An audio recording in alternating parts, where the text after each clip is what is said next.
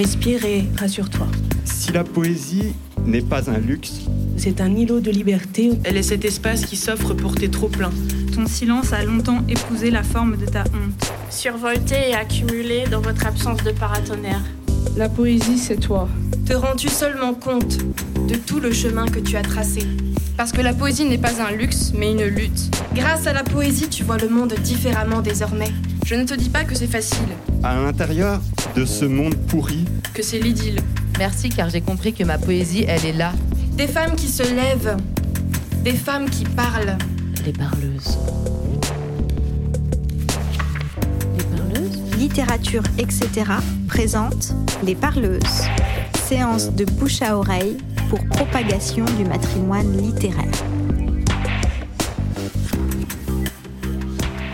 Bonjour, nous sommes le samedi 18 juin, c'est la 31e séance des parleuses. Imaginez au cœur du festival La poésie n'est pas un luxe organisé par les éditions de l'Arche et Littérature, etc. au Sample à Bagnolet. Et on a la chance d'accueillir Joël Sambi pour une séance des parleuses sur Zora Neale Joël Sambi, à propos de toi, tu écris que tu es né le cul sur une frontière linguistique entre Bruxelles et Kinshasa. Que tu dis, écris, cries, crées des nouvelles, romans, slams, poèmes, documentaires, espaces radiophoniques et des lieux militants. Que cette liste est non exhaustive, qu'elle est un lacis de lutte, désir, nécessité. Que tu es une meuf nomade qui soulève, relève, enlève, révèle des strates aux cases de l'identité normative en ponçant du texte, huilant de l'image, savonnant la scène. De terreau post-colonial en terre d'origine, tu mélanges les langues, pénètres le monde dans la ferveur et la rigueur de travail. Oui, tout à fait. Ton dernier texte publié s'intitule Caillasse et paraît aux éditions de L'Arbre de Diane en 2021 et reçoit le prix SCAM SACD. Et c'est toi la première fois qui m'a parlé de Zorani Lurston que j'ai découvert euh, grâce à cette séance des parleuses. Je te laisse la parole. Merci beaucoup. Merci.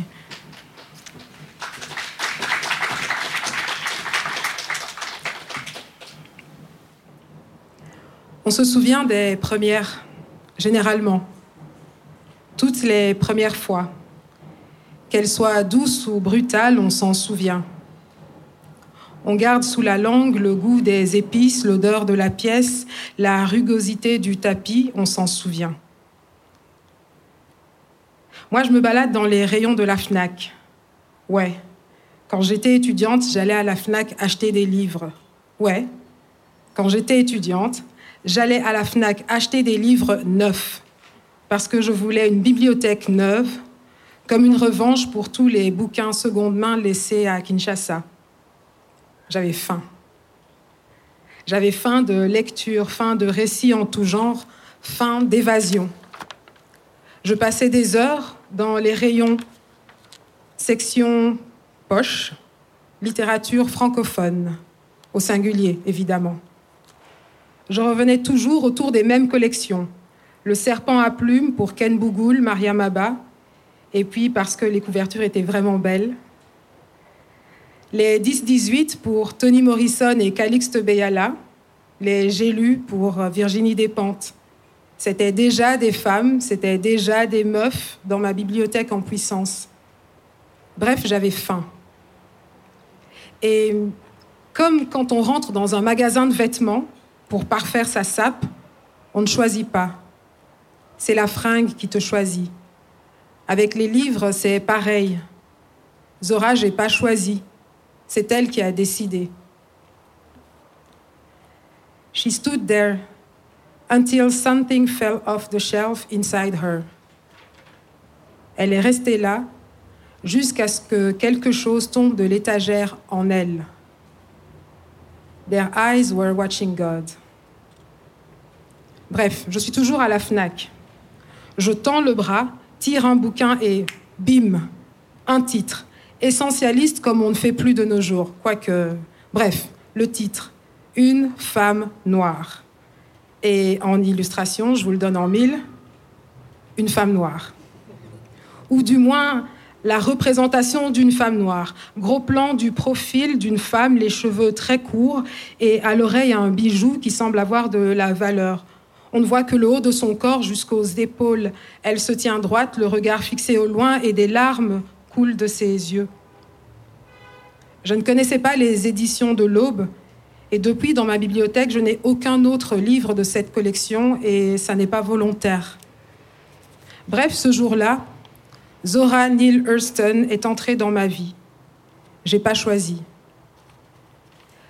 Passé le cap de la couverture, je lis la préface. Révélation. Zora Neale Hurston est la première femme anthropologue noire états-unienne.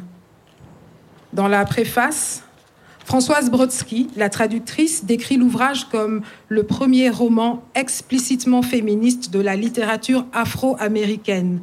Rien de moins. C'est vertigineux. Je veux dire, c'est vertigineux, quoi.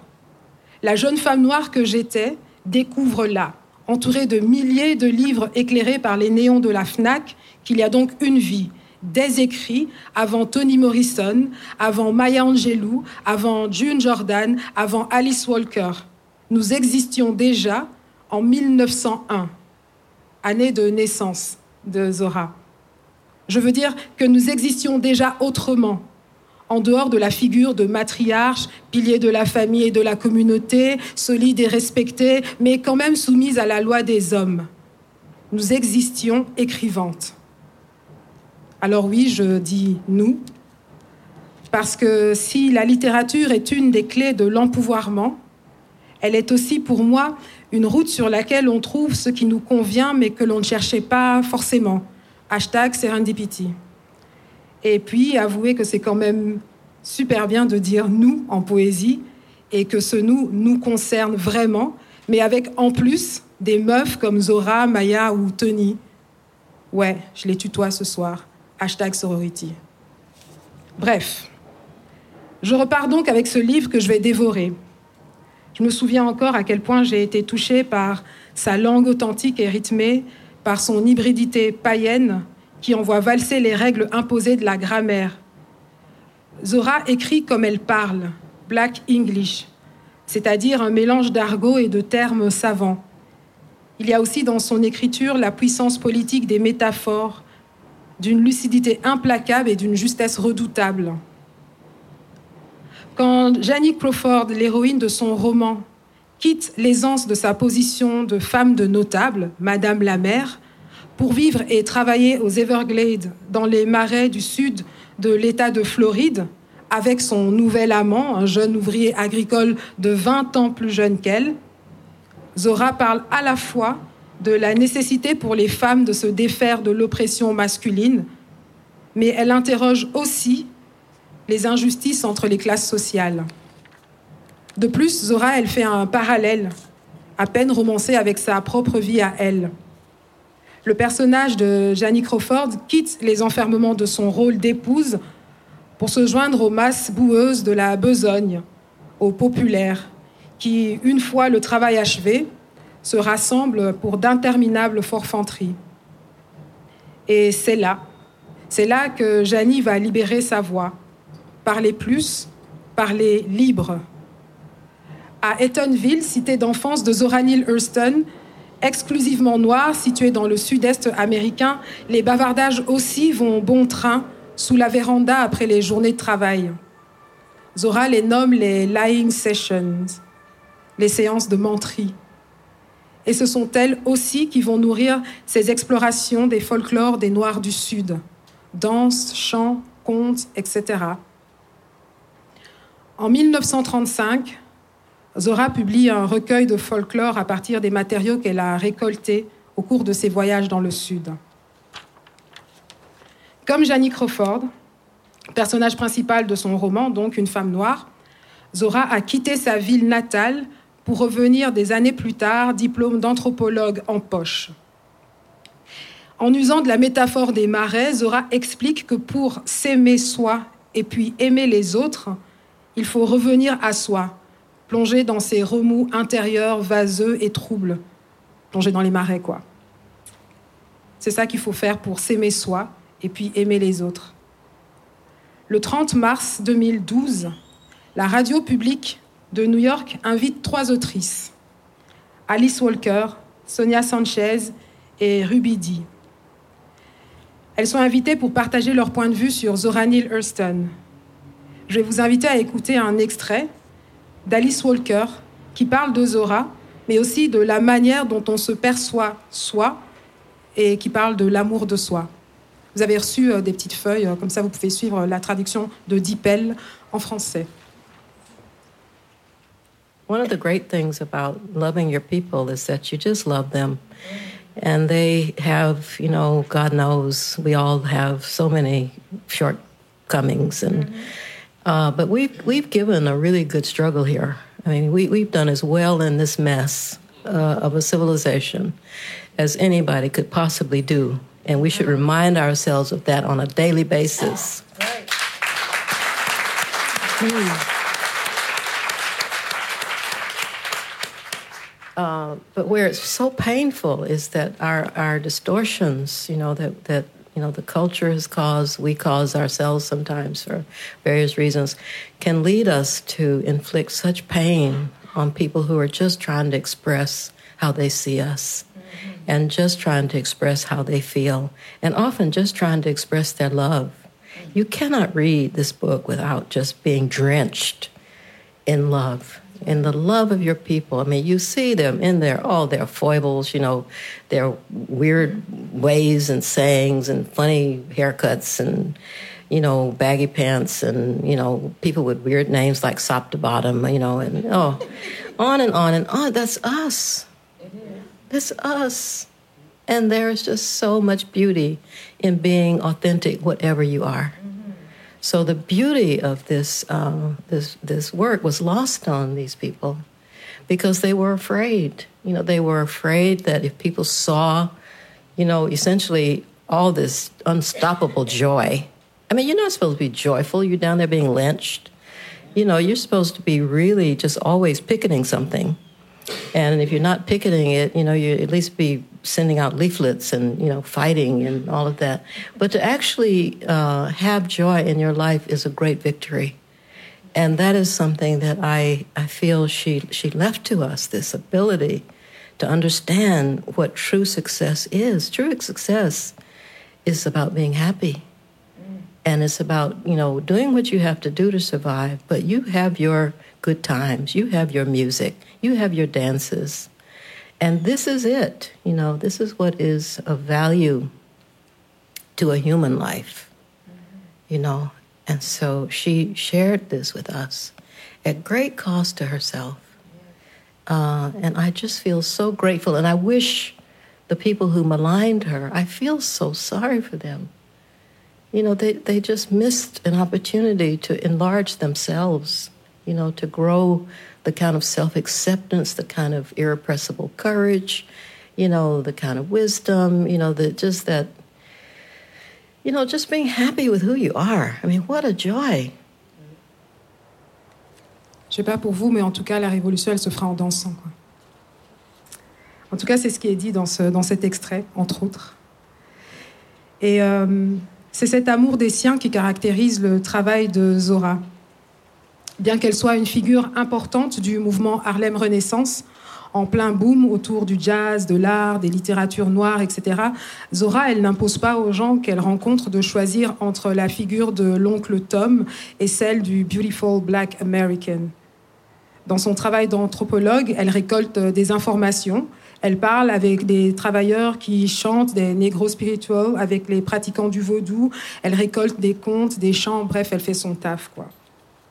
Et donc déjà là, au début du XXe siècle, alors qu'on ne parle même pas encore d'appropriation culturelle, ni de grands remplacements, ni de réunions en non-mixité, Zora Neale Hurston applique concrètement le fameux « je ne veux, je ne vais pas parler à la place de ». Il n'y a décidément rien de nouveau sous le soleil ce qui me fascine dans la fiction, ce sur quoi je m'attarde en particulier quand je lis une histoire, c'est la manière dont on croque les personnages. Et ceux qui naissent sous la plume de Zora m'apparaissent avec une telle justesse que je les vois danser, je les entends parler, je les vois travailler. Jenny Crawford, je l'entends qui peste en disant L'homme blanc, il jette le fardeau, il dit à Neg de le ramasser, le Neg il ramasse parce qu'il faut bien, mais il porte pas le Neg. Le Neg il refile à ses femmes, les négresses, ce sont les mules du monde aussi loin que je vois. Le recours intensif au dialecte et au langage populaire de Zora Neale Hurston suscite à la fois des éloges et des critiques de la part de ses contemporains afro-américains. Le philosophe et critique Alan Locke fait l'éloge du, je cite, don d'Hurston pour la phrase poétique et le dialecte rare. Il salue ainsi le fait que les écrits de l'autrice permettent de remplacer nombre de récits médiocres de fiction défectueuse sur les Noirs. Il considère cependant que son livre, Their Eyes Were Watching God, manque de profondeur psychologique.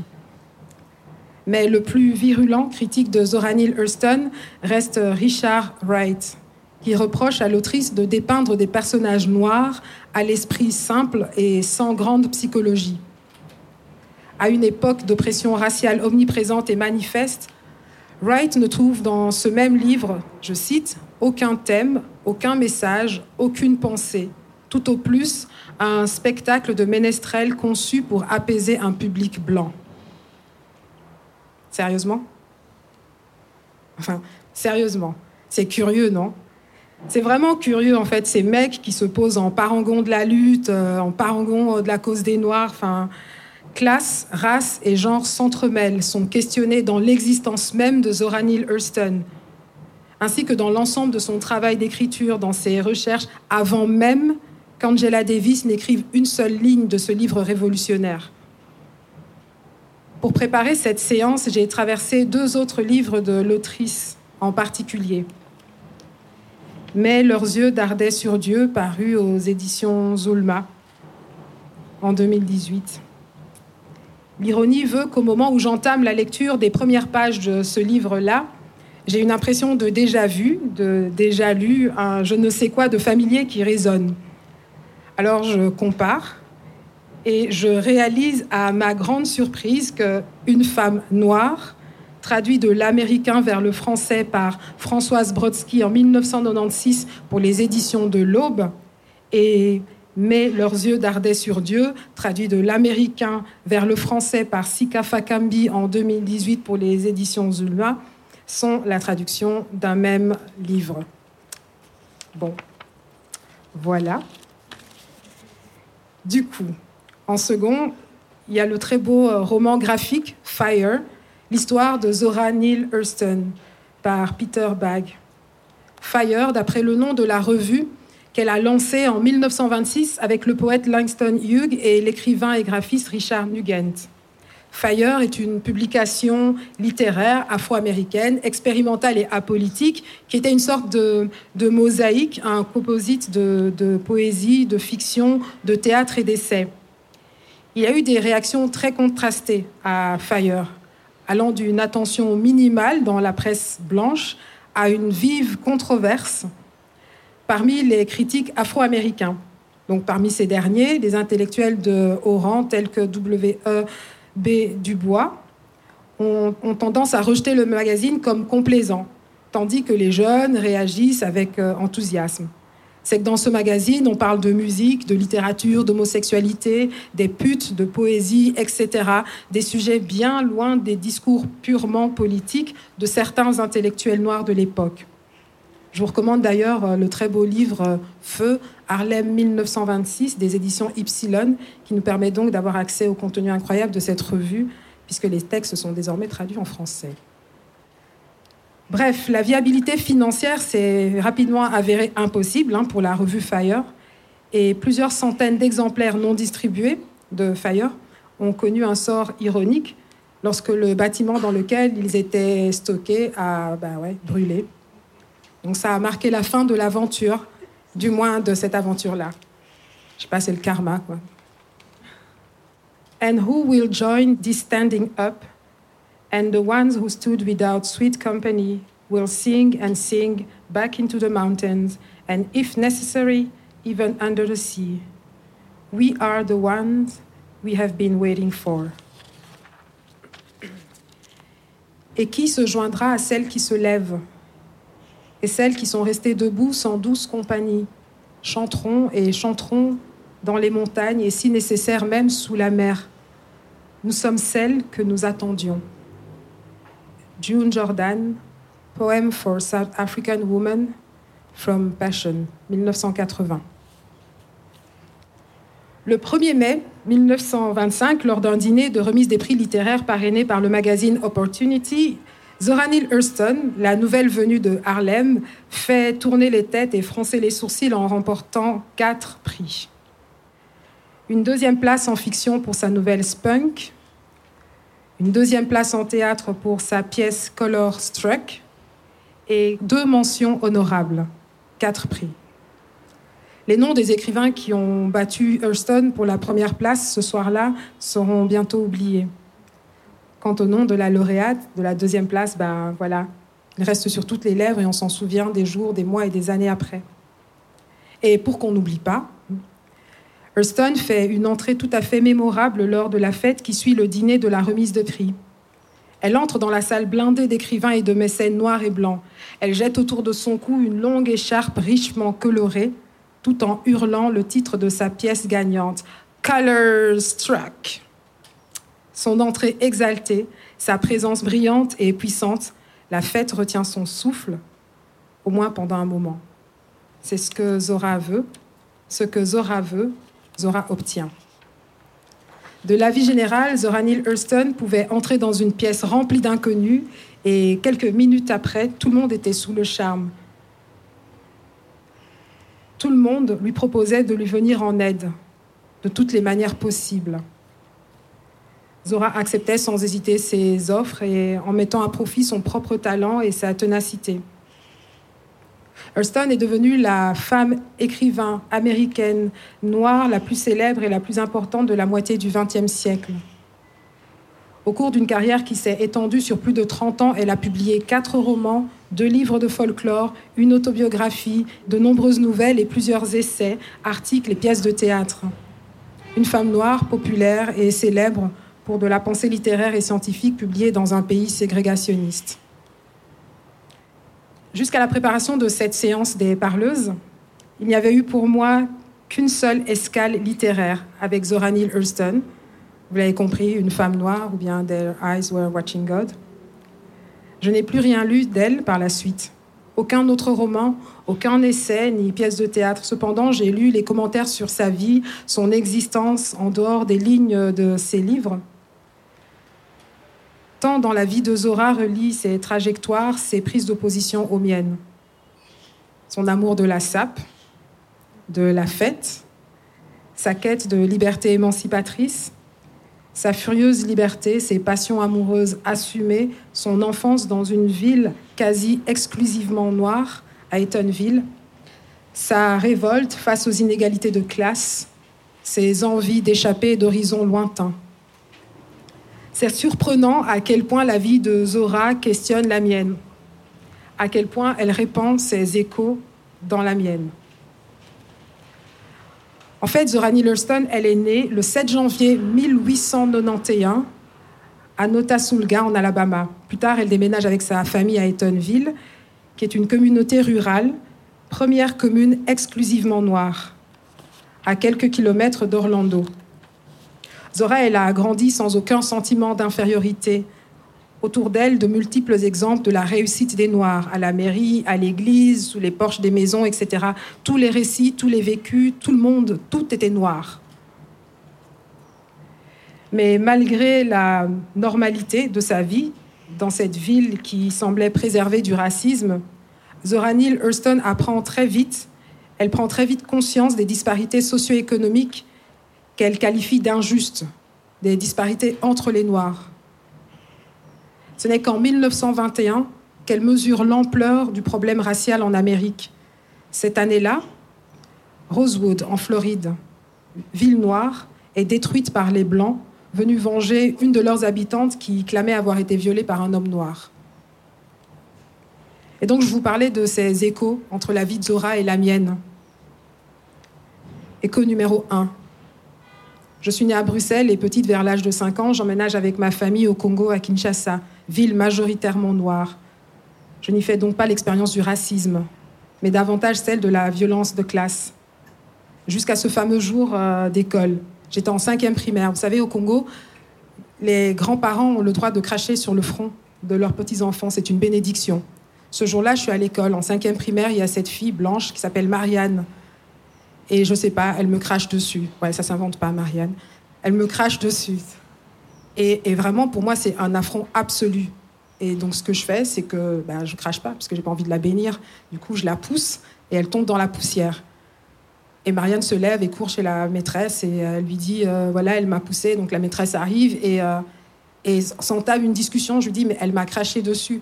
Ce qui est beaucoup plus grave quand même que d'être poussée dans la poussière. Enfin, pour moi, en tout cas, à cet âge-là, à ce moment-là, impossible. J'ai eu droit à une gommette rouge. Deuxième point, Zora était en conflit avec son père qui la trouvait trop rebelle. Sa mère, en revanche, l'encourageait, elle et ses sept frères et sœurs, à sauter sur le soleil. Elle retient cette phrase pour parler de la force que lui insufflait sa mère. Nous n'atterrirons peut-être pas sur le soleil, mais au moins nous décollerons du sol. Écho numéro 2. Ma mère s'appelle Bufuku Musongela Marie-Paul. Bufuku, ça signifie la nuit en Kisonge. Le Kisonge, c'est une langue de la tribu du Kassai. Le Kassai, c'est une région du Congo à laquelle j'appartiens, du coup, à 50%. Ma mère, c'est l'aînée d'une famille pauvre et populaire, l'aînée de 11 frères et sœurs. Elle a toujours travaillé à la maison, travaillé à l'école et travaillé à côté de la maison et de l'école pour se faire un peu d'argent. Elle a donc fait des études après, administratives et commerciales. Elle est devenue commerçante. Elle voyageait seule en Indonésie, en Thaïlande, aux Pays-Bas. Elle ne parlait pas un seul mot d'anglais pour acheter ses marchandises. Je ne sais pas comment elle a fait. Quand elle revenait de ses voyages, elle avait toujours une valise pleine de livres pour moi. C'est comme ça que je suis entrée en littérature, avec les livres seconde main que ma mère amenait de ses voyages. C'était sa manière à elle de m'encourager. Voilà. L'enfance idyllique de Zora Neale Hurston prend fin brutalement lorsque sa mère meurt en 1904. Zora n'a que 13 ans. Cette heure-là a marqué le début de mes pérégrinations, dit-elle plus tard, pas tant dans la géographie que dans le temps, puis pas tant dans le temps que dans l'esprit. Après la mort de Lucy Hurston, le père de Zora se remarie rapidement avec une jeune femme que cette tête brûlée de Zora a failli tuer dans une bagarre. En 1917, Zora est à Baltimore, elle a 26 ans, elle n'a toujours pas terminé ses études secondaires. Elle se présente alors comme une adolescente pour avoir droit à l'école publique gratuite. Du coup, elle passe de 1891, année de naissance, à 1901. Elle efface 10 ans. Elle a 16 ans plutôt que 26 à ce moment-là. Stone se présentera toujours comme ayant un minimum 10 ans de moins. C'est pratique. Zora possède une intelligence ardente, un sens de l'humour contagieux et, comme le dit un de ses amis, le don d'entrer dans les cœurs. Zora use de 100 talents pour se frayer un chemin vers le mouvement Harlem Renaissance des années 1920. Mouvement de renouveau afro-américain, multidisciplinaire, qui redessine une fierté noire. Elle se lie d'amitié avec des sommités telles que le poète Langston Hughes, la chanteuse et actrice populaire Ethel Waters et d'autres. Même si Zora Houston boit rarement, son ami écrivain, Sterling Brown, se souvient que quand Zora était là, ben, c'était la fête.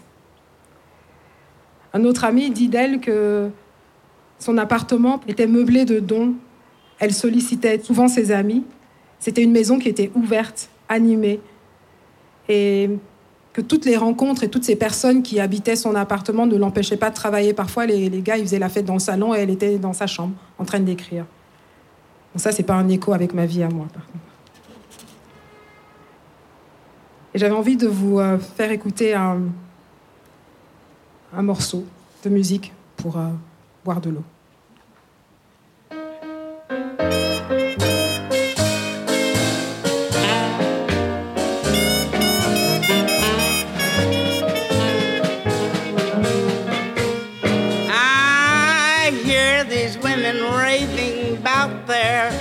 donkey men about their fighting husbands and their no good friends.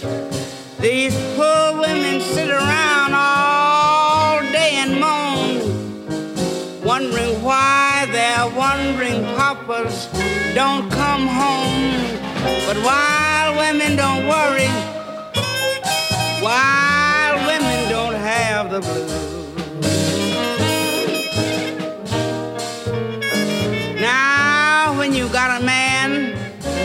Don't ever be on the square.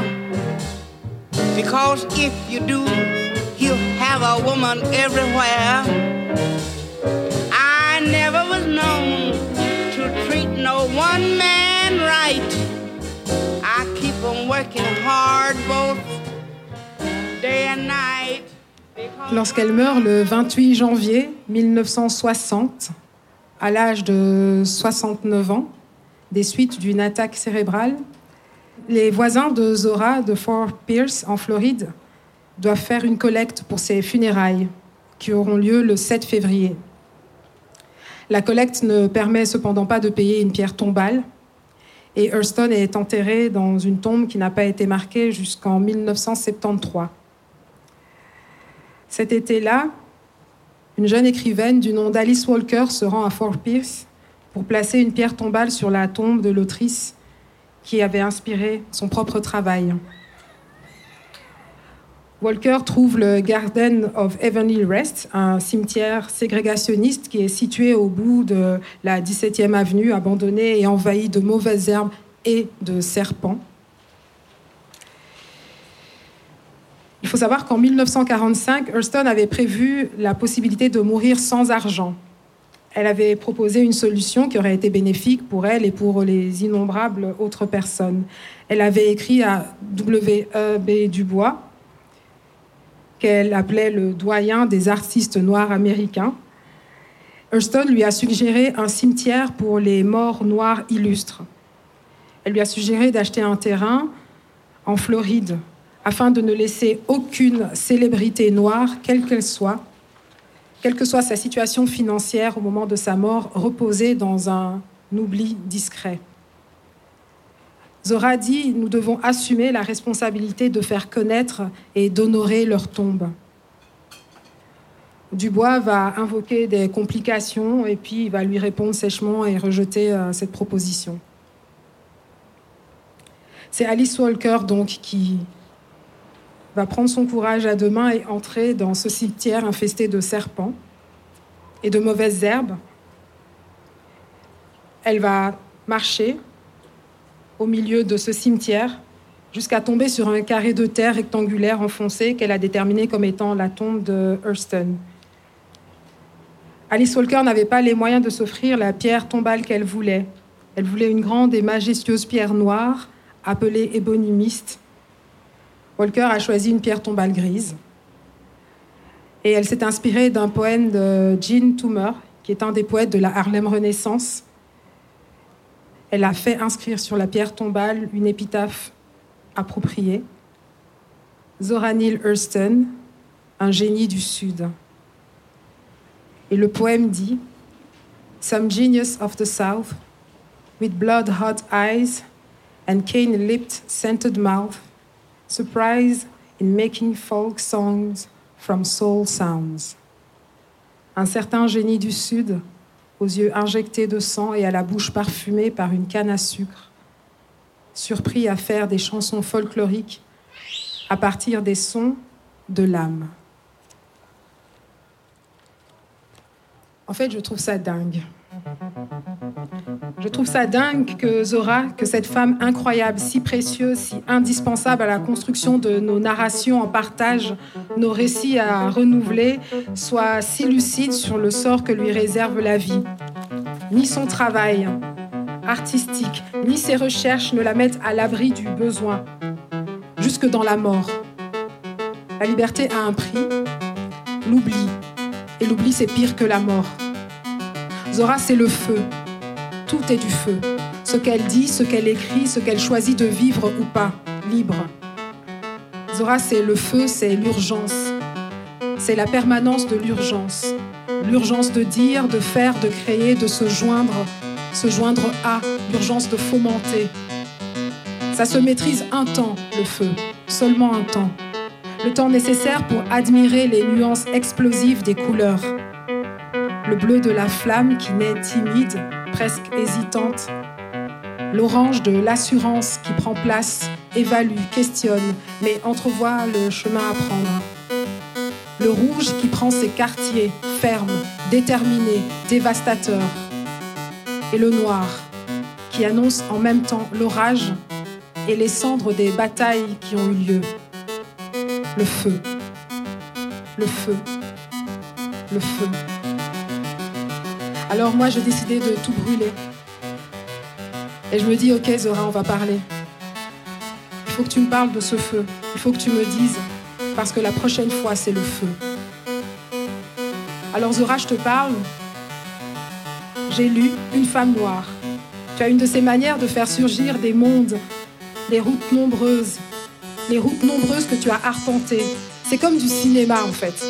Travelling, paysage sépia, herbes sèches, fin de verre qui tend jaune, agencement des bouts de bois morts, gris, brun, organisés pour marquer la limite. D'un côté, le monde animal, presque domestique, et de l'autre, les humains. Les humains, donc les hommes, la barbarie, ciel blanc de soleil insolent, sud-américain, cap de Louisiane, ça perle en grosses gouttes de sueur, ça traverse les champs dans des désirs de nudité qui explosent après le labeur journalier. L'amour, un combat, musique, peau et bavardage profondeur futile et inversement. Ça claque, ça détonne, ça accent tonique sur sujet grave. On dirait Kinshasa. Tu connais? Tu connais Kinshasa, Zora?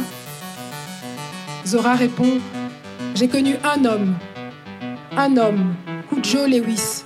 Il n'était pas de chez toi, pas de Kinshasa, non. Enfin, pas, pas complètement. Il avait 86 ans.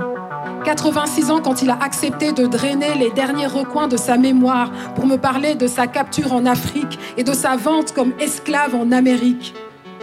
De ses frères qui l'ont trahi, du dernier bateau négrier dans lequel il a été jeté alors même que la traite des esclaves était devenue illégale. Alors je lui dis, écoute Zora, moi j'ai aucune idée de comment on dit la vie d'une autre. Je n'ai aucune idée. Et pourtant, d'aussi loin que tu viennes, d'aussi éloigné que nous soyons, il y a un truc entre nous, non? Et toi, dis-moi, pourquoi tu écris? Zora, tu dis, écrire, ça fait comme un bruit sourd sur la palette des souvenirs sonores. Ça fait que ta lame qui s'éparpille comme une madeleine sous la langue. Écrire, c'est toujours la trace de quelque chose. Quand j'écris, ça tout saute, ça hésite, ça interroge, ça reluque, ça lorgne. Ça examine, ça évalue, soupèse, ça trépigne. Écrire, c'est dire nos enfances absentes, saccagées par l'amour qui capitule, conformées par l'espoir qui retient ses chevaux libres. J'écris un monde qui cesse de ramper dans les tranchées. Un champ de rêve immense, trop grand pour nos caboches, fertile pour nos cœurs. Alors j'écris parce que c'est ce qu'il y a de plus utile à faire. C'est chaud, c'est nécessaire, c'est vital, vorace et violent. Il faut dire les faiblesses qui brandissent des victoires, dresser les constats d'évidence amoureuse, amicale et tout le reste. Répondre à l'appel de la guerre qui a des allures de paix. Alors je lui dis, bah Zora, toi, t'es noir comment? C'est quoi être noir Elle me répond, entre toi et moi, tu sais, il y a des intersections audacieuses, des parallèles périlleux des croisements arrogants et des peut-être possibles. Entre nous des siècles d'irrésolus, entre nous ton chemin, mon chemin se métissent inéluctablement. Je ne sais pas vraiment. En réalité, je te parle, je vous parle, mais je ne sais pas vraiment s'il existe des liens si transparents qu'ils te sautent à la gueule. Je ne sais pas s'il est possible de ressentir depuis l'inexistant, depuis l'Atlantique qui nous sépare et les siècles de corps poussière. Je ne sais pas s'il est possible de sentir bouger ce truc entre nous. Le battement de paupières de notre troisième œil. Je ne sais pas. Mais regarde par toi-même. Constate. Si le sang ne fait pas la famille, pourquoi nos ombres sont-elles si familières? Pourquoi nos gouffres sont-ils si chaleureux? Mais alors Zora, on fait comment? Je continue, j'abrège, on fait comment? Elle dit non mais allez quoi. Te pose pas tant de questions. Vas-y, vas-y, balance. Faut parfois que ça craque, que ça pète, que ça explose jusqu'aux étoiles qui te protègent. Si elles te protègent seulement, va savoir. Vas-y, balance. Et que tout s'achève dans un boom de paillettes qui n'auront rien à envier à la poussière qui retombe après l'explosion d'un hôpital, d'une école, plus rarement d'un parlement, après l'explosion de ton cœur. Vas-y, t'inquiète. Nos coagulations sont invisibles comme les chaînes des montagnes. Sa suture sec ou doux. Il y a le temps, la quantité aussi.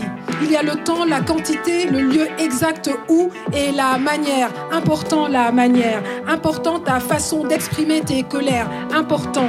Il y a la négation ou plutôt l'affirmation qu'un non est un non et que tes oui ne sont pas des peut-être. Ce n'est pourtant pas mystérieux, pas compliqué, même pas sibyllin. Non, peut-être?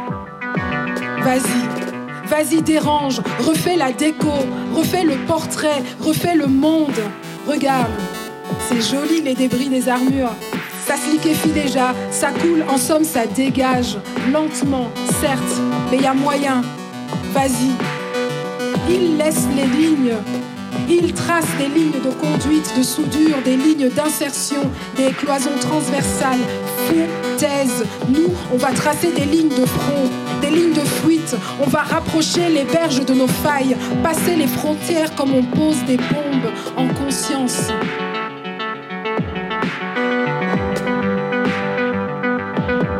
Paraît que nous sommes fortes. Paraît que nous sommes le vent, le soleil, l'orage et la pluie. Il paraît que nous sommes l'écume et les vagues, le fond des mers, la lune et toutes les galaxies. Il paraît, il paraît que nous sommes le ciel immense que tu vois quand il lève les yeux au ciel en signe d'agacement. Nous sommes le béton qui heurte ton iris quand il détourne le regard. Nous sommes le malaise qui t'assaille quand il bombe le torse patriarche. Tant qu'à tendre inéluctablement vers le rien, allons-y, allons-y à grands coups de tout, à renfort de nous, dans les dédales des noms, des nôtres, des noms de toutes celles qui, comme toi, comme toi, comme toi, comme toi, comme toi et comme moi, écrivent, transmettent, inscrivent dans le dur, dans le marbre nous serons le cauchemar et les rêves. À contre-vent, à contre-temps, tout le temps, nous serons victorieuses, nous serons les degrés qui grimpent jusqu'à calciner sec, canicule, nous serons les feux brûlants de l'enfer, nous serons la folie qui crépite dans les flammes, les décibels dans l'orage de nos chants, nous serons l'éclair, nous serons fugaces et persistantes, nous serons les larmes qui sèchent, le sel qui demeure et brûle. Et nous, décrivante en puissance et passée et présente. Nous, poétas, poétas en feu, poétas. La poésie n'est pas un luxe, poétas. La poésie n'est pas un luxe. On écrit l'alphabet. On dresse l'ordre du jour. De A à Z de Z à A, comme Zora. Les Parleuses, un podcast itinérant imaginé par Littérature, etc. Une création musicale de Sarah Machine. Direction Aurélie Olivier. Chargée d'administration, Zoé Picard. Chargée de médiation, Mathilde Recton. Ingénieur son, Lucie Piou. Marraine des Parleuses, Chloé Delhomme. Et merci spéciaux à Pascaline Mangin, Anna Rizzello, François Annick, Virginie Leblanc, Jérémy Vermersch et Gilles Varembourg. Les Parleuses, un projet soutenu par la SOFIA, la Fondation Yann Michalski, la DRAC Île-de-France, la région Hauts-de-France, la métropole européenne de Lille et la ville de Lille.